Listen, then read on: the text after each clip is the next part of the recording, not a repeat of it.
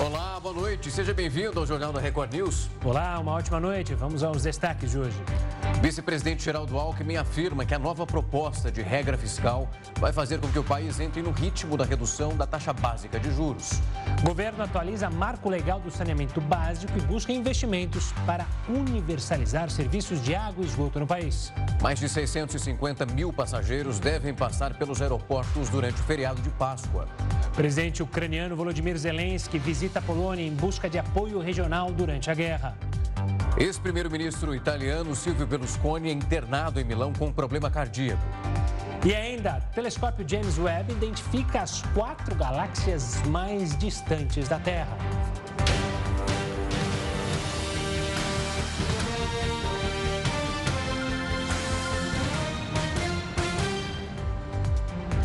A Procuradoria-Geral da República enviou ao Supremo Tribunal Federal denúncias contra mais de 203 pessoas envolvidas em atos extremistas que causaram invasão e vandalismo na sede dos três poderes em Brasília, no dia 8 de janeiro.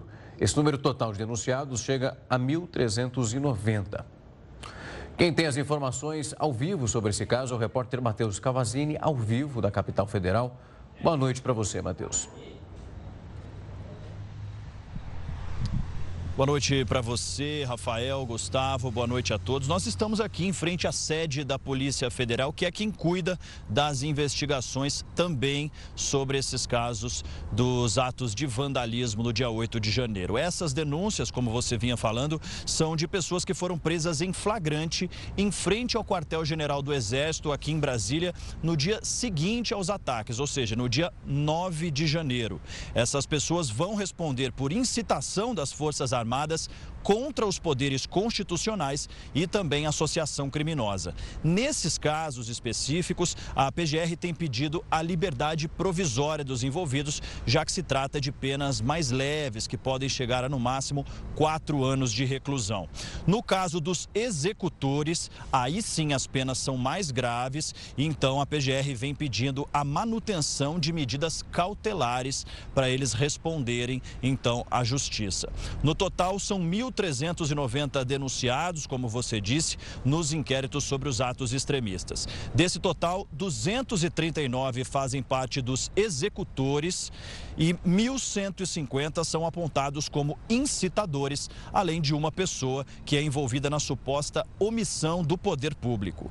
Apesar disso, a PGR ainda investiga novos envolvidos, possíveis novos envolvidos e responsáveis. A partir de agora, os esforços serão concentrados na identificação, principalmente dos financiadores desses atos e também possíveis agentes públicos omissos durante o 8 de janeiro. Rafael, Gustavo. Tá certo, Matheus. Obrigado pelas informações. Uma ótima noite. Ainda de Brasília, o vice-presidente e ministro Geraldo Alckmin afirmou que a nova proposta de regra fiscal apresentada pelo governo na semana passada vai fazer com que o país entre em um ritmo de redução da taxa básica de juros. Atualmente, a taxa básica de juros da economia brasileira, Selic, está em 13,75% ao ano, o maior patamar desde 2017.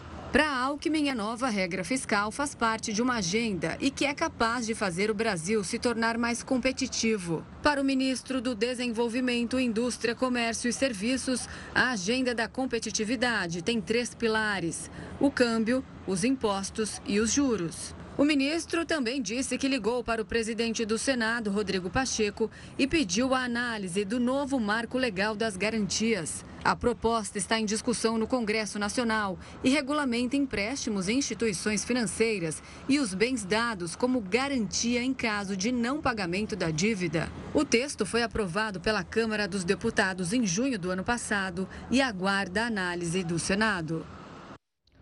O Ministério da Educação suspendeu a implementação do novo ensino médio. A pasta quer reestruturar o formato das últimas séries da educação básica. A medida foi publicada no Diário Oficial da União desta quarta-feira e é válida por 60 dias. De acordo com a portaria, o prazo será para avaliação e reestruturação do formato educacional do ensino médio. O Ministério da Educação abriu uma consulta pública para debater o assunto até o fim de junho. A ideia é realizar audiências públicas, oficinas de trabalho, seminários e pesquisas com estudantes, professores e gestores sobre a implementação do novo ensino médio. Na terça-feira, o chefe da pasta, Camilo Santana, afirmou que a medida é necessária para ampliar o diálogo com a sociedade civil e porque haveria uma mudança no Enem do ano que vem. O Enem esse ano não ia ter mudanças nenhuma. Né? Continua, as escolas começaram, continuam. Nós vamos apenas suspender as questões que vão definir um novo Enem 2024 por 60 dias e vamos fazer ampliar a discussão. É, o ideal que num processo democrático a gente possa escutar a todos e principalmente quem está lá na ponta, que são os alunos, são os professores e são aqueles que executam a política, que são os estados brasileiros. Apesar da suspensão, o cotidiano das escolas permanece o mesmo. Os colégios vão continuar seguindo as diretrizes aplicadas no novo ensino médio. A lei trouxe mudanças como o um aumento progressivo na carga horária, que passaram de 800 horas para 1.000 horas anuais, e uma nova organização curricular com um agrupamento de disciplinas tradicionais em áreas de conhecimento. Os estudantes ainda podem personalizar a grade curricular, aprofundando o aprendizado na área de preferência. Na economia, a inflação do aluguel acumulou alta de quase 9% no último ano. De acordo com dados do Índice de Variação de Aluguéis Residenciais, levantado pela Fundação Getúlio Vargas, o aluguel residencial aumentou em 8,9% nos últimos 12 meses. Em relação às quatro capitais que integram o índice, o aluguel em São Paulo teve alta de 0,74% no mês passado. No Rio de Janeiro, o indicador cresceu 2,5% no período. Na cidade de Belo Horizonte, a expansão foi de 4,76%. Já em Porto Alegre, segue com queda nos preços de imóveis. Em março, a variação foi de menos 1,67%. Todos esses municípios acumulam alta no último ano. 7,32% em São Paulo, 6,95% em Porto Alegre, 14,79% em Belo Horizonte e 10,24% no Rio de Janeiro. Além do cenário de alta nos preços dos aluguéis, o valor dos imóveis também subiu mais de 1% no primeiro trimestre do ano. De acordo com o índice FIPZAP, a média do preço do metro quadrado no país está em R$ 8.400. O município com o metro quadrado mais caro no país é Balneário Camboriú. Nos últimos 12 meses, os imóveis tiveram valorização de mais de 20% na cidade catarinense. Já a capital mais cara no Brasil é São Paulo, com o valor médio do metro quadrado construído em R$ 10.304. A possibilidade de parcelamento de operações realizadas no débito, utilizando o Pix, foi discutida entre o ministro da Fazenda, Fernando Haddad, e também o presidente do Banco Central, Roberto Campos Neto. A respeito dessa ideia de modalidade, nós vamos conversar com a professora de Economia do INSPER, Juliana Inhas Kessler. Professora, é um prazer recebê-la aqui. Uma ótima noite. Boa noite, Rafael. Boa noite, Gustavo. É um prazer estar com vocês também. Professora, quando a gente começa a olhar essa discussão, eu queria entender se esse ponto que o ministro agora debate com o Banco Central dentro dessa possibilidade, o que ele definiu como uma nova oferta para o mercado e para ajudar as pessoas, já é muito parecido com aquilo que os bancos digitais ofertam nesse momento. É esse parcelamento onde de quem você está comprando recebe, mas o débito na sua conta ele pode ser feito em meses que são diferentes. Um parcelamento, de fato? Isso mesmo, não é uma grande novidade, né? A gente já tem instituições financeiras que oferecem esse tipo de serviço. O que o ministro agora pensa é tentar democratizar isso, né? Nós temos hoje poucas instituições financeiras que oferecem isso, a ideia é que isso seja uma das possibilidades do Pix. Então, é trazer de uma forma democrática essa possibilidade para todo mundo, que realmente pode gerar aí um impacto interessante na redução é, do custo que as pessoas pagam para fazer esses parcelamentos, né? A gente sabe que hoje, para fazer qualquer parcelamento aí no cartão de crédito, a depender dos valores, as taxas realmente são muito altas. Essa pode ser sim uma solução para tentar baratear um pouco o custo das operações. Só não é uma solução para aumentar a renda, né? A gente não consegue garantir que as pessoas terão mais dinheiro para gastar, mas sem dúvida pode reduzir custos. E professora, para gente que está em casa e está olhando assim, muita gente deve imaginar, olha, qual é a diferença desse Pix parcelado para um cartão de crédito? Ou seja, os juros tendem a ser menor nessa operação, porque o risco é praticamente o mesmo para a instituição financeira. Por que, que ela diminuiria, diminuiria juros no PIX parcelado ao invés do cartão de crédito? A sua pergunta é excelente. É, o Pix parcelado ele tem um custo menor porque ele tem menos intermediários. Né? Então a ideia é que você consiga reduzir o número de intermediários entre o vendedor e o comprador, para que então você consiga tornar a operação um tanto mais barata.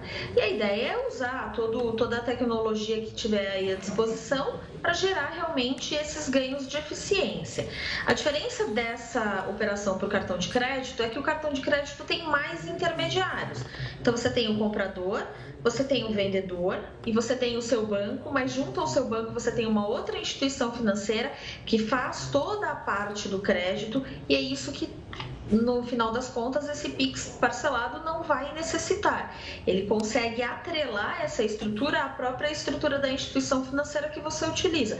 Então, isso acaba reduzindo um pouco os custos. Não reduz de uma forma absurda, a gente não está falando que não tem custo para fazer isso. É bom deixar muito claro que as taxas de juros continuam incidindo, mas o custo fica menor. Então, o consumidor final ele vai acabar sendo exposto a uma taxa um pouco menor, o que vai gerar aí algum tipo de ganho de eficiência, pode fazer, inclusive, com que as pessoas tenham aí alguns estímulos para usar mais essa ferramenta. É, então, essa é a grande diferença entre as duas modalidades. Professor, eu quero continuar nesse ponto, porque a impressão que dá, quando nós já vimos o Pix se desdobrando em outras possibilidades, como, por exemplo, o Pix troco, aquela possibilidade também de conseguir pegar o dinheiro do estabelecimento, não bombou, como eles achavam que isso pelo menos ia agregar na vida do cotidiano, as pessoas tiveram uma certa dificuldade. Quando a gente olha para isso, o que a senhora está dizendo nesse momento é que vai precisar de um atrativo, porque senão se a pessoa, como o Gustavo mostrou muito bem, tem o cartão de crédito, a taxa de juros é dentro daquela variação, é uma sensação de secar gelo, oferecer aquilo que muita gente não está interessado em fazer porque não acrescenta em nada. É isso mesmo, Rafael. A gente tem uma percepção, e acho que a sua percepção se alinha muito à de muitas pessoas no mercado, de que essa é uma tentativa de fazer a economia é, engrenar, então, sem dúvida, é para tentar fazer com que a gente consiga ter mais consumo, mas é uma medida paliativa, é muito pontual. Né? É, a gente, para que a gente consiga ter pessoas que consumam mais, a gente tem que ter pessoas que tenham mais renda. É, a simples troca né, da utilização do parcelamento via crédito, cartão de crédito, para o parcelamento é, via Pix, precisa realmente ser estimulado. O estímulo passa primeiro pelas pessoas conhecerem o produto. A partir daí, de você tentar criar campanhas e formas das pessoas entenderem que para elas é bom fazer a troca. É, mas é provavelmente a gente vai ter uma, uma percepção muito parecida com o que aconteceu, por exemplo, com o Pix Troco. Né? Ele não engrena. E ele não engrena porque realmente existe uma, existem algumas barreiras. Uma delas, inclusive, é até a própria barreira cultural. O cartão de crédito ele é mais fácil muitas vezes. Ele está muito mais à disposição. Tem toda a questão dos programas, por exemplo, de incentivos ao cartão de crédito, né? É, programas de pontos, alguns cartões com programas de cashback. Então, isso também é uma atratividade para concorrência desse Pix parcelado e ela tem que ser levada em consideração para que eles pensem realmente qual é a atratividade, qual é o benefício que o consumidor vai ter é, de uma maneira muito direta em utilizar esse tipo de parcelamento.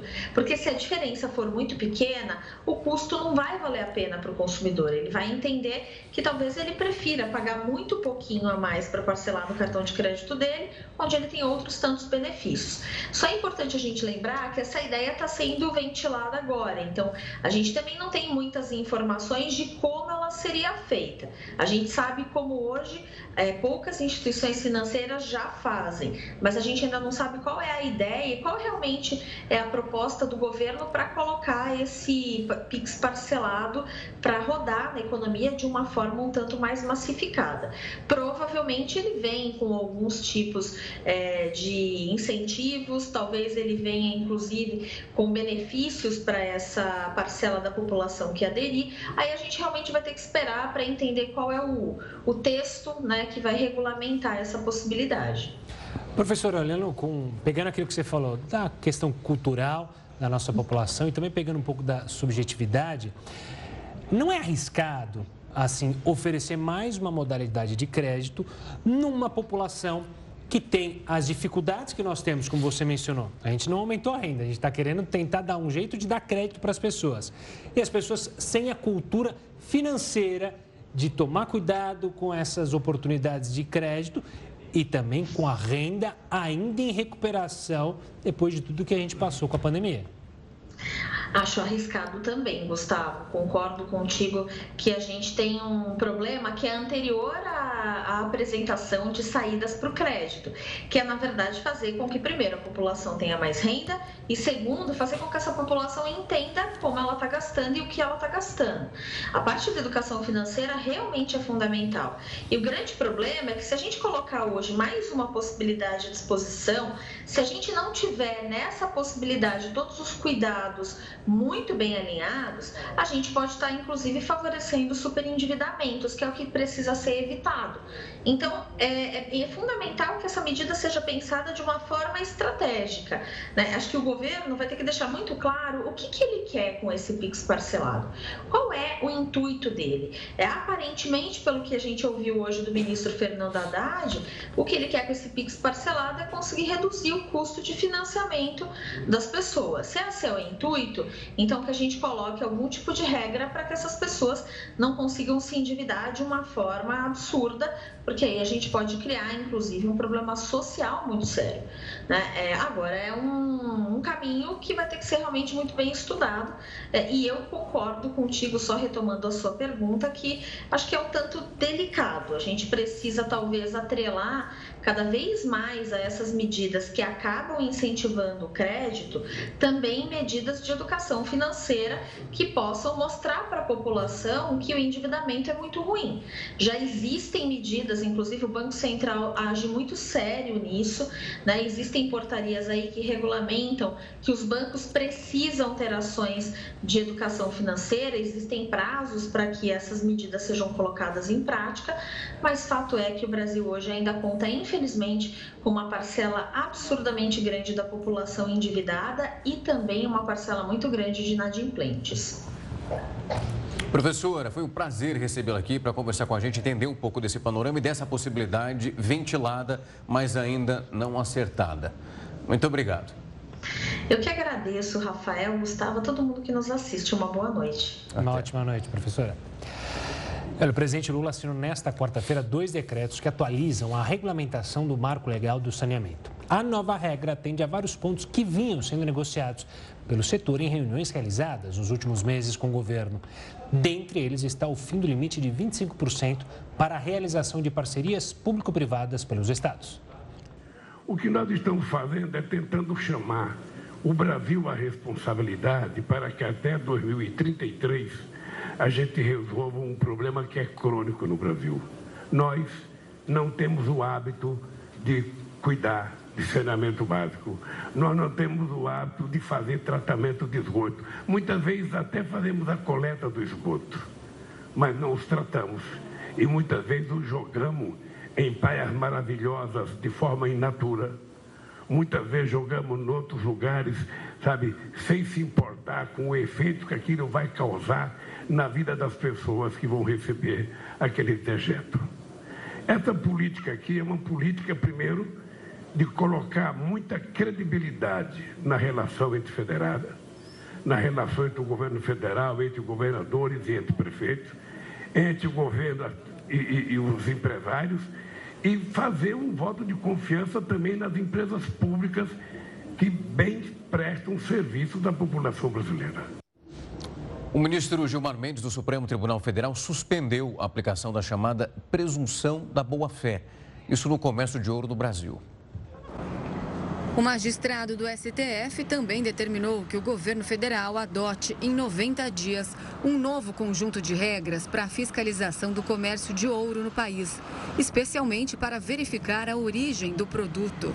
O ministro fixou ainda que o governo deverá tomar providências específicas, como a adoção de medidas legislativas, regulatórias e administrativas que inviabilizem a aquisição de ouro extraído de áreas de proteção ambiental e terras indígenas. A decisão do ministro tem o objetivo de dificultar a vida de quem pratica o garimpo ilegal e lucra com a venda do ouro de forma irregular. A lei sobre o tema foi sancionada no governo da ex-presidente Dilma Rousseff e permitia a comercialização de ouro com base apenas em informações prestadas pelo próprio vendedor. A boa-fé é um princípio jurídico muito utilizado e consiste em acreditar que uma pessoa está agindo corretamente que aquilo que ela está fazendo está de acordo com um procedimento legal. E, portanto, ela é dispensada de fazer prova de que a sua, sua ação está correta. O ministro de Minas e Energia, Alexandre Silveira, afirmou que concordou com a medida adotada pelo ministro do STF.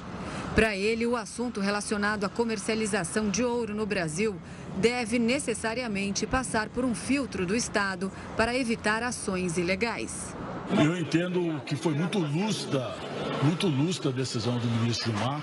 Não há de se ter qualquer possibilidade é, numa atividade como a do garimpo ilegal, como a questão do ouro, de não se haver um controle estatal, um controle da rastreabilidade do ouro no Brasil. Nós temos que cada vez mais fechar o cerco aos, ao garimpo ilegal.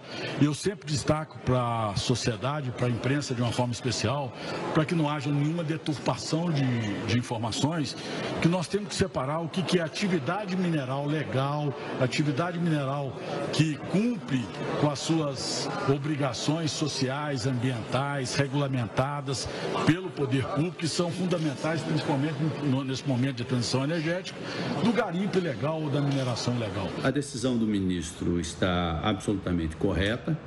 É preciso, na verdade, um novo marco legal nesse momento para a atividade.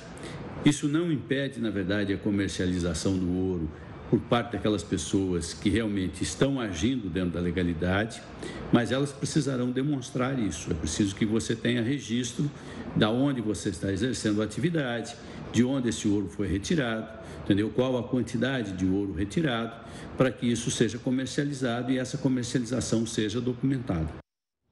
Olha só, os carros populares, lembra deles como a gente conhecia? Pois é, hoje em dia é difícil saber o que é carro popular com preço baixo de verdade. Pois é, eles podem voltar ao mercado. Diante da queda nas vendas de automóveis no Brasil, empresas estão discutindo com o governo formas de impulsionar o comércio de veículos. Hora de conversar com o nosso barbeiro, o Heródoto. Heródoto, diga lá que estratégias são avaliadas pelas montadoras para reaquecer o mercado, mas sem nenhuma barbeiragem, com perdão do trocadilho. O Rafa, você viu que ele está me provocando, né? Hoje ele está, mas ele tem um motivo para isso, Heródoto. Tá para tirar férias. Tá que tá. Ah, isso, Chato. então é isso. Mas olha, uma questão interessante é o seguinte: ah, tudo bem, acho que o setor está se movimentando como de qualquer outro setor quando ele está em baixa de venda. Mas a pergunta que não quer calar é o seguinte: o que, que o governo tem com isso? Eles estão reunidos com, com o governo. Porque quando você fala carro popular, eles imaginam que você vai retirar uma parte do imposto, que é alto, cobrado em cima do carro, e o governo então teria que dar sua, sua contribuição não cobrando imposto tão alto em cima do chamado carro popular. Isso aconteceu no passado. Para ter uma ideia, esse novo carro popular que estão propondo não é nenhum modelo novo, não. É pegar os atuais modelos e é, fazer eles ficarem pelados pelado no bom sentido.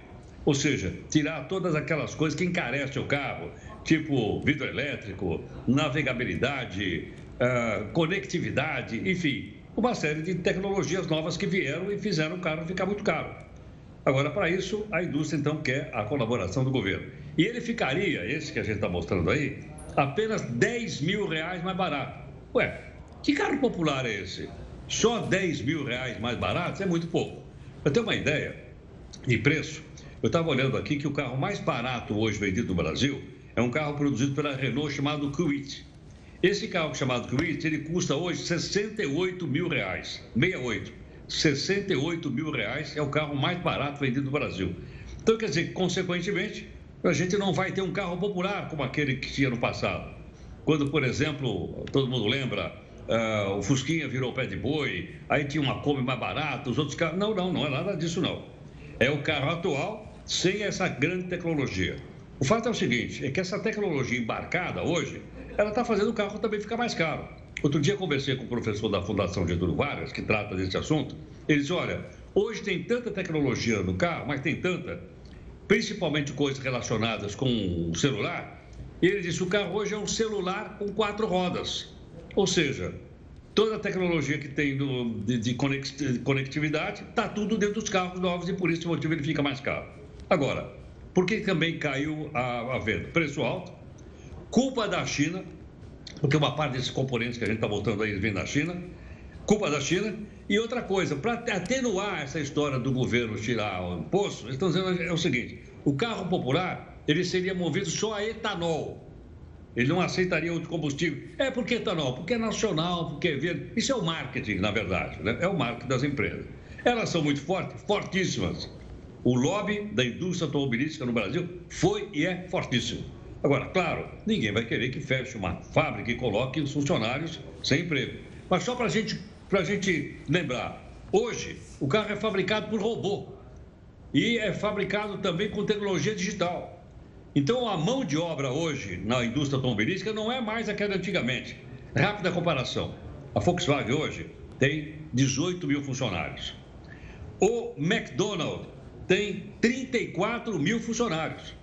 Ou seja, o McDonald's tem hoje o dobro de funcionários que tem a fábrica da Ford. Os dois são importantes, claro, cada um no seu setor. Mas o governo poderia, então, é, para ajudar a venda é, isso não aconteceria no governo americano, hein? Lá é salve-se quem puder. Se vira aí. Não, mas aqui o pessoal bate na porta do governo. Se eles tirarem, então, o imposto, o governo está correndo atrás de tentar faturar 150 bilhões para o chamado arcabouço fiscal que foi explicado recentemente aí. O governo não pode abrir mão mais de mais nada. Tá? Então, acho que vai ser uma coisa tão difícil. Por esse motivo, é que as empresas que foram procuradas não quiseram falar a respeito. Agora, obviamente, as pessoas têm que ficar bastante de olho e saber o seguinte: podemos comprar ou não. Tomara que o setor vai bem. Agora, se não for, vai sair de onde? Vai sair do nosso bolso? Isso não acontece em outros países onde essas mesmas multinacionais produtoras de carro, são montadoras, se estabelecem e também ganham dinheiro por lá. E olha, tem outra coisa, até, Neroto, que acho que vale a gente ressaltar, porque sempre o Brasil tem essa mania, não só nessa questão que você mencionou agora, de tentar dar um jeitinho e não ir a fundo nas questões estruturais. Por exemplo, um dos motivos do custo ser tão alto é o famoso custo Brasil, ou seja, para se produzir aqui e pelas dimensões continentais, pela dificuldade da logística, você acaba encarecendo o produto. Ninguém olha para isso. Você também tem a questão cultural. Outras vezes você já trouxe aqui à tona, né, Heroto? Muitos jovens estão tirando carteira de habilitação com 20, 22 anos, é, não querem o carro. Então é algo que você tem que olhar com mais carinho, não é só uma canetada aqui ou acolá que vai conseguir fazer as pessoas voltarem a comprar carros, né? É, e tem também um aspecto interessante, é o seguinte, né? o carro perdeu um pouco aquele negócio de status, ainda é. tem, né? Sim. O cara chega na padaria com o carrão só para mostrar que tem um carrão novo. Vai na casa da sogra, né? Bota o carro na porta da sogra para mostrar, olha como estou indo bem de vida. Então, eu acho que isso está mudando um pouco ainda, mas ainda hoje o carro significa não só transporte, mas ele, fica, ele significa também qual é a minha posição na sociedade. Se eu chegar com o carrão, eu posso ser chamado até de doutor, né? Opa! A minha posição agora, nesse momento, é de te dar um tchau até o final do mês, tá bom? Porque eu só volto a te ver agora no final do mês, quando eu voltar das minhas férias, tá? Você e Rafa, que se cuidem. Está vendo aí, Rafa? Mais eu, não vou, eu vou deixar para lá, Heródoto. Eu vou, tô no rolê dos carros populares ainda, não vou nem ouvir isso aí, não. Um abraço aí, companheiros. Até tchau, mais, Heródoto. Tchau, tchau. Durante uma operação da Polícia Militar no Complexo da Maré, nessa quarta-feira, fugitivos invadiram uma escola pública na favela Nova Holanda.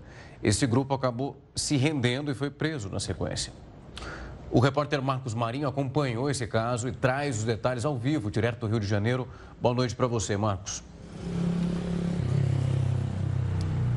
Oi, Rafael, boa noite para você, para o Gustavo, para todos que nos acompanham aqui na Record News. Olha aí, diante de toda essa situação, o governador Cláudio Castro pediu ajuda à Polícia Federal e também à Polícia Rodoviária Federal.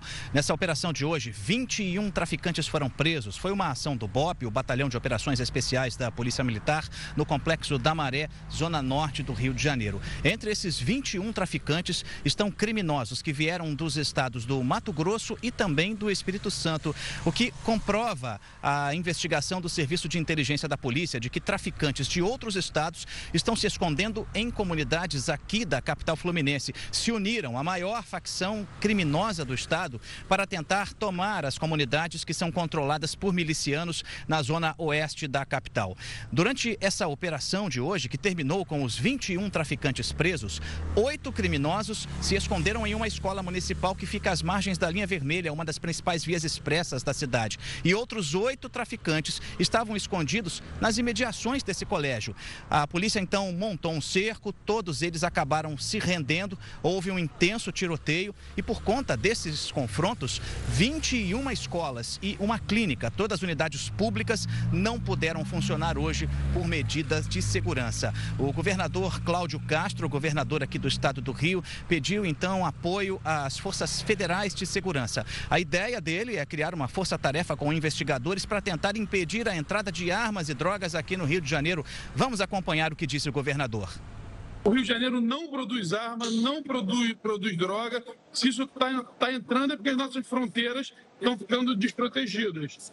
Pedir que a Polícia Federal, a Polícia Rodoviária Federal, é, acelere conosco o trabalho de, de, de proteção, senão a gente fica daqui enxugando gelo. A gente vem, vem, vem trabalhando, vem fazendo das operações. Mas se essa, se essa farra de arma e drogas continuar entrando aqui, não tem o que a gente, o que a gente fazer. Durante essa operação, os policiais apreenderam cerca de uma tonelada de maconha, além de fuzis e granadas, e recuperaram 14 veículos roubados. Gustavo, Rafael, volto com vocês. Tá certo, Marcos. Obrigado pelas informações. Uma ótima noite. Até, Marcos. E olha, a cidade de São Paulo ampliou a vacinação com a dose bivalente contra a Covid para novos grupos nesta quarta-feira. A decisão da Prefeitura veio após o governo estadual determinar que municípios com doses disponíveis vacinassem também pessoas com comorbidade. Desta forma, a capital paulista passou a imunizar profissionais de saúde, pessoas com deficiência física permanente, população privada de liberdade, funcionários do sistema prisional, além de pessoas com comorbidade a partir dos 12 anos.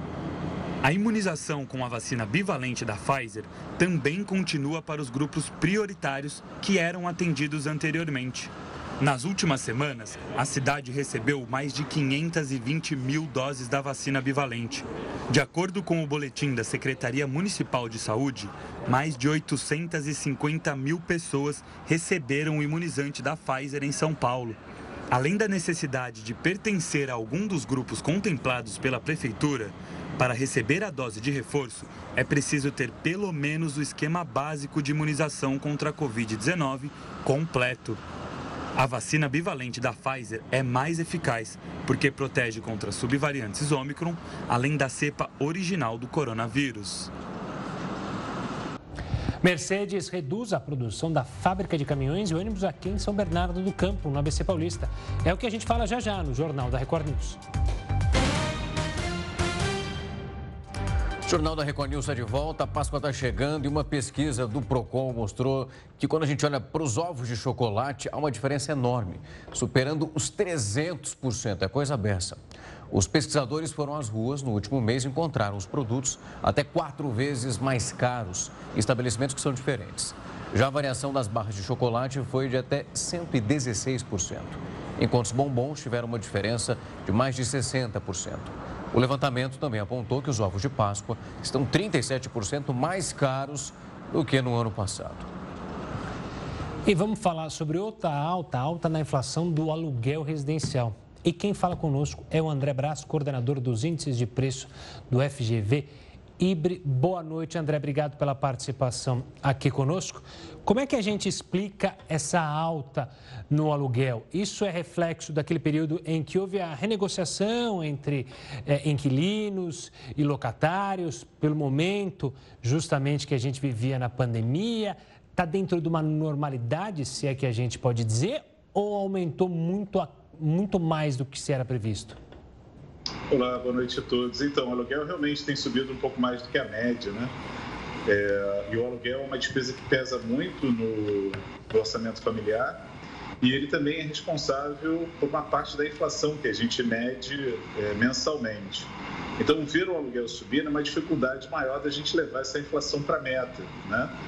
É, uma vez que o aluguel é reajustado, ele não, o preço não volta atrás. Né? Então, é uma inflação que é, permanece né, o ano inteiro. E a variação média acumulada para o aluguel está perto de 9% em 12 meses. Quer dizer, quase o dobro da inflação apurada para o mesmo período. Então, de fato, tem pesado mais no orçamento familiar. E é claro que naquela época da pandemia, né, quando os aluguéis subiram muito por força é, é, dos índices de preço, que aceleraram bastante naquela época, é, houve espaço para negociação entre inquilinos e proprietários. Né? E houve também uma migração das famílias né, para outras áreas mais afastadas dos grandes centros urbanos. Mas agora, com a normalização da circulação, muitas empresas que antes praticavam home office agora estão voltando às atividades normais. Isso tem atraído famílias para os centros urbanos novamente, um efeito contrário ao que aconteceu durante a pandemia. E isso está aumentando a demanda por aluguéis. E é nesse espaço em que o preço então começa a subir com mais força. Né? Uma parte repondo é, negociações que foram realizadas nos últimos anos, né, enquanto a economia se recuperava, e também agora por uma demanda um pouco mais aquecida, é, dado que muitas empresas voltaram às suas operações presenciais. André, boa noite da minha parte. Quando a gente olha para essa inflação mensal em relação aos aluguéis e de olho em algumas capitais específicas, a gente debateu aqui em outros momentos o IGPM, que era muito avaliado na pandemia, que sofreu uma variação muito grande. Alguns contratos, inclusive, mudaram a formatação e foram para o IPCA. Nessa específica, há um índice que foi avaliado específico para isso e que leva em conta justamente esse ato mensal e o valor que foi fixado em quem está locando o imóvel e também quem está disposto a locar. E que é um valor muito mais apurado para entender essa variação dos valores? Exatamente. O IVAR ele tem, ele acompanha a variação dos, dos aluguéis com contrato. São imóveis que já estão ocupados, né? não é um índice pautado em preços de oferta. Né? Os preços de oferta são fáceis de encontrar em sites especializados, mas são apenas anúncios, né? eles não retratam a realidade do mercado imobiliário. Mas quando a gente trabalha com informações é, é, de aluguéis que já tem um contrato, quer dizer, tem alguém morando no imóvel e está negociando diretamente com o proprietário ou com a imobiliária, né, os reajustes, a gente começa a retratar melhor o setor, né? começa a ver de fato o que vem acontecendo com os preços dos aluguéis no mercado. O André, é, é, eu não sei dizer, não sei e quero saber de você, se dá para ter uma previsão é, sobre aluguéis ou é um setor que é muito complexo de você imaginar como estará daqui três, seis, um ano. Mas de qualquer forma, Há uma expectativa, se você olhar o passado, dessa variação de preço, ou seja, quando a gente tem uma alta significativa, a gente tem uma tendência a passar alguns meses em estabilidade, em diminuir, não diminuir. É possível fazer esse prognóstico para os aluguéis? Olha, eu diria que a tendência dos aluguéis esse ano é de acelerar ou manter essa posição de uma variação bem acima da inflação média. Não é uma boa notícia para quem aluga imóvel, mas fato é o que as estatísticas mostram. Né? No ano passado, nós vimos que no segundo semestre ocorreram meses em que a taxa variou de forma negativa, né? que houve queda no preço de alguns aluguéis. Mas esse cenário não deve se repetir esse ano. Né? O setor mostra um aquecimento importante e isso deve orientar aumentos de preço no aluguel. Né? Até porque alguns índices de, uh, que indexam esses contratos, até o IPCA, que foi escolha que muitos inquilinos e proprietários fizeram durante a pandemia, né? As previsões são de aceleração para o segundo semestre. Né? A gente tem agora uma tendência de desaceleração que deve chegar ao seu ponto máximo em junho, e a partir de junho, julho nós vamos verificar uma aceleração no índice que hoje ocupa um espaço especial nos contratos, que é o IPCA. Então, se o IPCA vai acelerar, é provável que ele também influencie é, nas variações do IVARE, que a gente assista sim uma aceleração dessas variações no segundo semestre. Então, a tendência desse ano é de haver uma inflação mais forte para esse segmento. Professor André, foi um prazer recebê-lo para entender essa variação e também esse novo índice em relação aos contratos que foram fechados, para pelo menos tentar, dentro de uma expectativa, entender o que a gente vai ver nos próximos meses. Muito obrigado, professor. Eu agradeço. Uma ótima noite para todos. Uma ótima noite. Até. O ministro de Minas e Energia, Alexandre Silveira, anunciou uma mudança no preço dos combustíveis e irritou a Petrobras. O ministro anunciou que a estatal vai alterar a política comercial após a eleição do novo conselho e já até nomeou o novo modelo.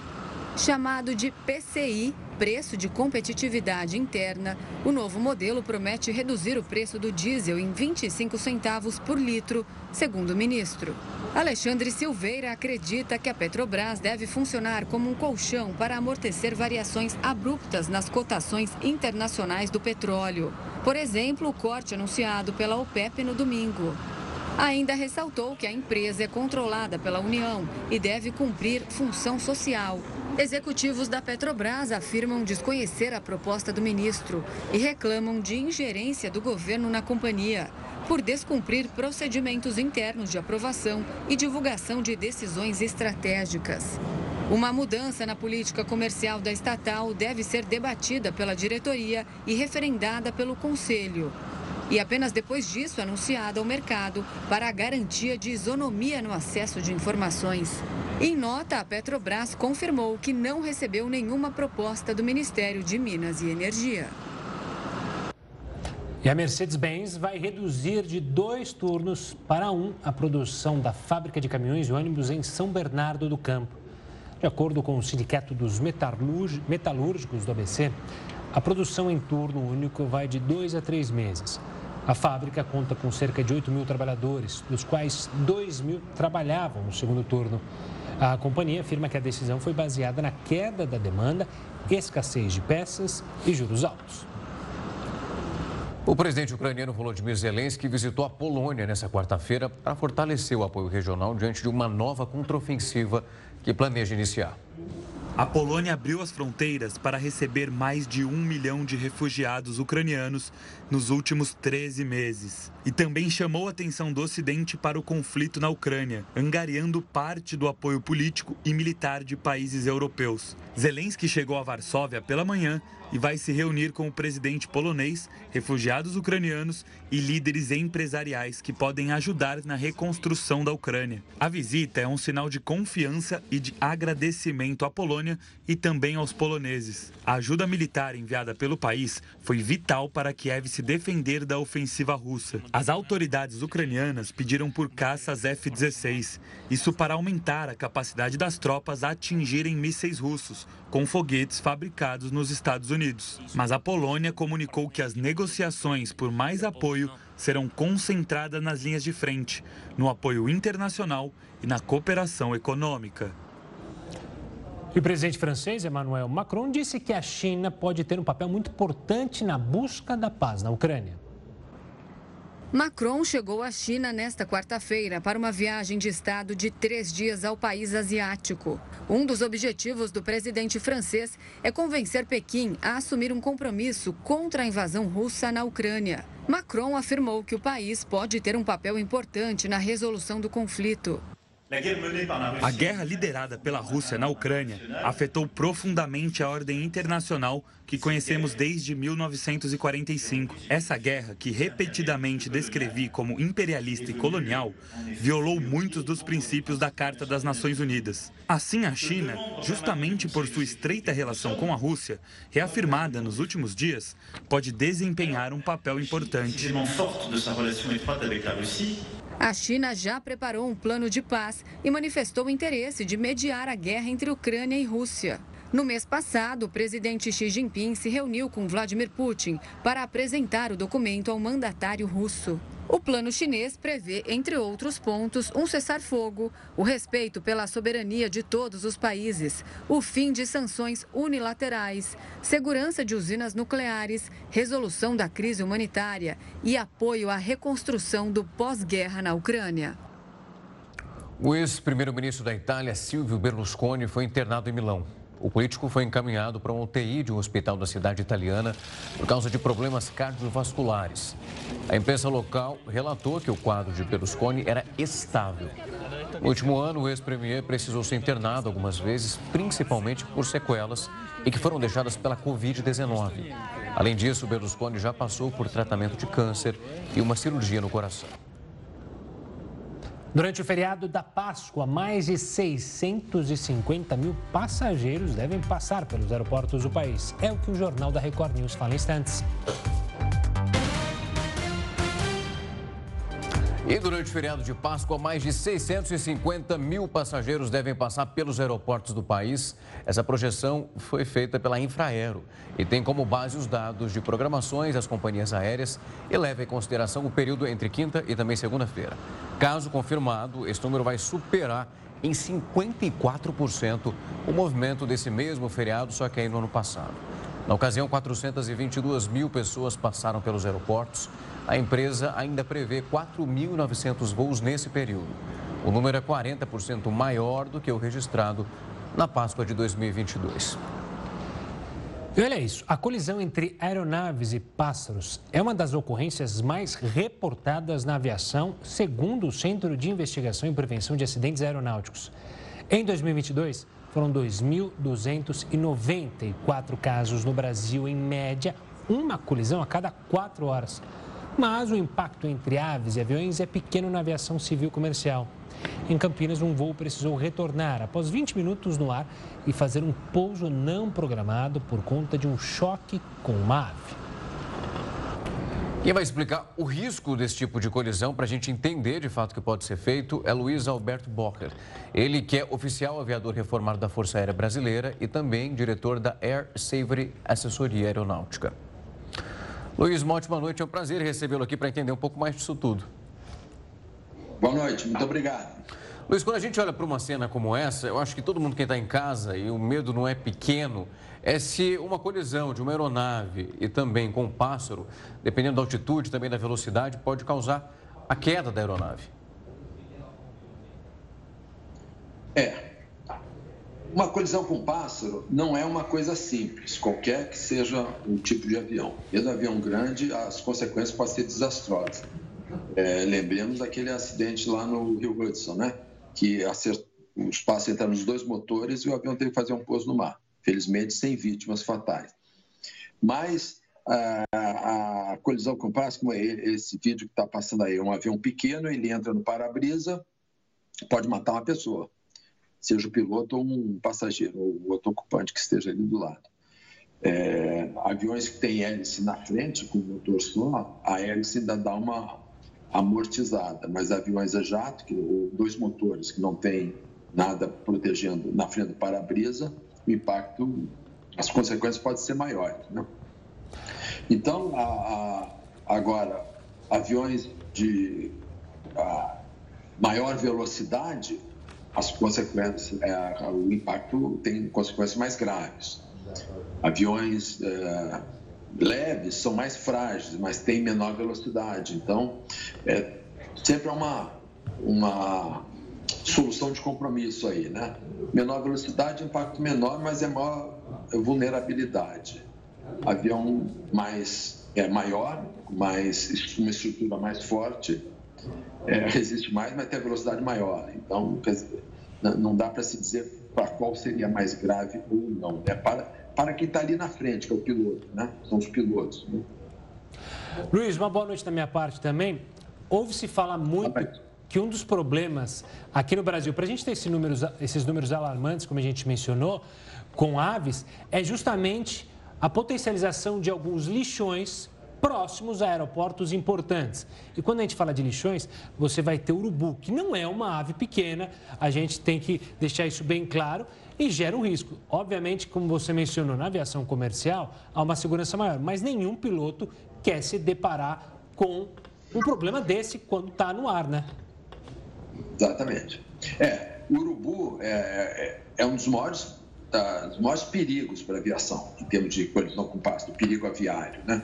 Primeiro, ele é, ele é grande, ele tem um tamanho razoável, ele é pesado, os ossos do, do urubu são pesados, e, e o peso é, em, em, confronto com a velocidade é que vai dar a, a massa, o, a grandeza do impacto. Né? Um avião aí entre 250 e 300 nós, velocidade, com urubu, é, em torno de 5, 7 quilos, dá em torno de 5 a 7 toneladas de impacto né, no para-brisa. Então, viu que a coisa não é, não é, não é brincadeira, né?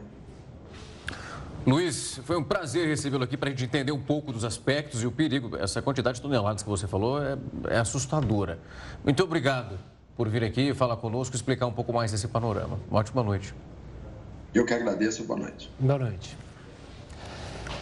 E o telescópio James Webb descobre buraco negro existente há 570 milhões de anos após o Big Bang. É o que a gente fala já já no Jornal da Record News.